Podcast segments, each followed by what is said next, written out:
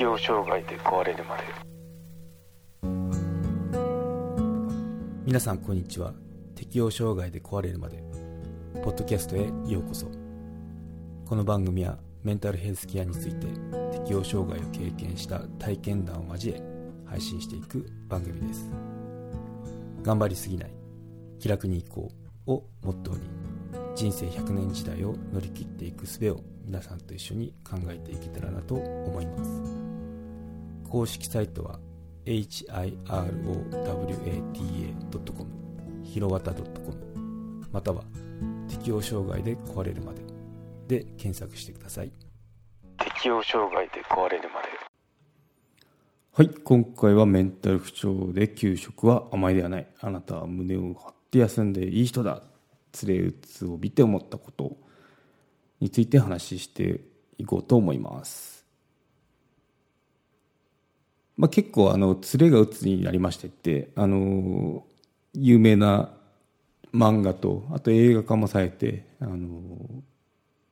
ご存知の方もいると思うんですけどあれを給食中に見てみたんですよね。アマゾンプライムで見たんですけど、うん、そこで、まあ、結構ああ分かるなっていうとこもあったりとあとうつって結構あそこまでいっちゃうんだっていうのを感じたので、まあ、そのうつの人と、まあ、うつ病と適応障害の違いも含めてちょっとお話ししてみようかなと思いますね。うん。まあ、ブログの方にも書いたんで、まあ、あのそこの肉付けをするような感じになるんで、まあ、リンクの方はちょっと貼ってきますね。このコメント欄じゃなくてなんだろう。説明のとこに貼ってきます。はい。でそうですね。結構私映画が好きなんでよく映画見に行くんですよ。でうん。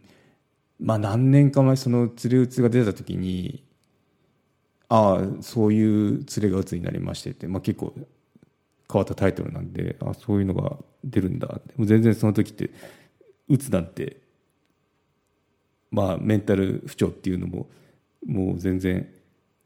関係ないとこにで生きてたんですけどね。まさかその数年後、まあ、10年後ぐらいなのかな？10年10年か10年近く経ったらその自分がまさかメンタル不調になるとは思わなかったですけどね。まあそんなことちょっと置いといて。で、まあ、その漫画も映画も見たんですけど、まあ、この違いってあるんだなっていうのはあの上げてみると、まあ、自傷願望自分に傷つけちゃうやつですよね。あと味が分からなくなるとかあと一日中亀のように布団にくるまり続けるとか。で、まあ、必要以上にくよくよするとかあとは、うん。まあ、自分を責める考え方ですね。認知の歪みですよね。自分はゴミにゴミのようだって無価値だって思ったりあとはそのよく了解できない言動っていうのをあの専門用語で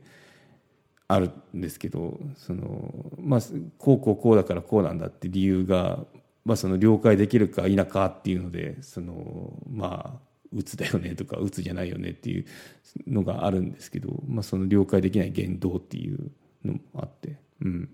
まあ、知的に理解可能かっていうことですよね。そうこういう場面だったらそういう心の反応って起きるよね、まあ、仕事が忙しくてずっと休んでませんって。それあ体壊しますよねみたいな。そういった感じだったらあの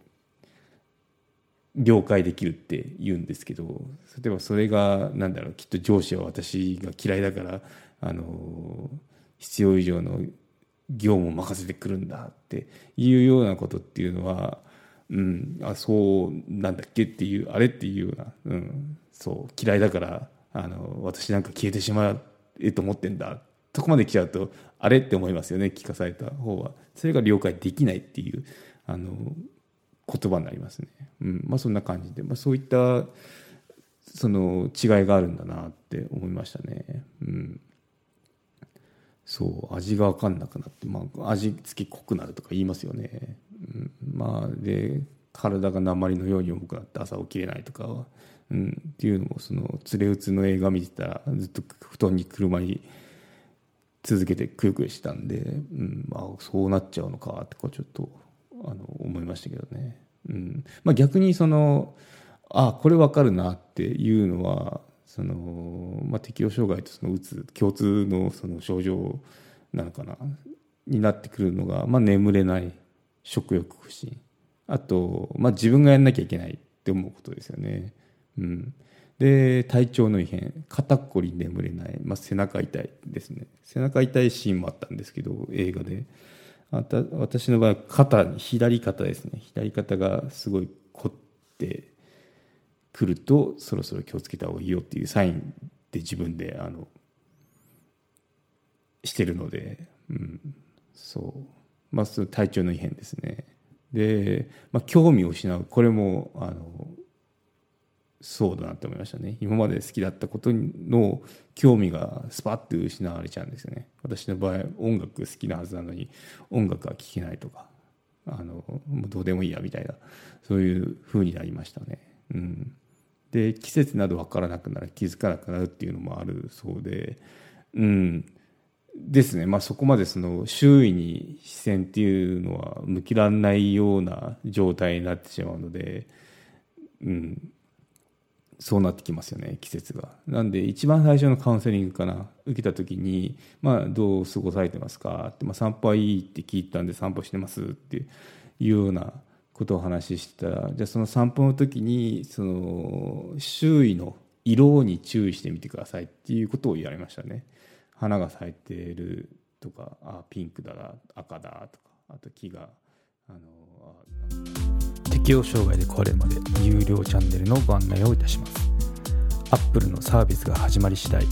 有料版チャンネル適応障害で壊れるまでプレミアムが Apple Podcast で開始されますデリケートな体のことですので全体公開ではお話ししきれない踏み込んだ話などを配信予定です。有料会員は無料版では一部公開されていたエピソード全編を聞くことができます。ご登録して応援いただけると励みになりますのでどうぞよろしくお願いします。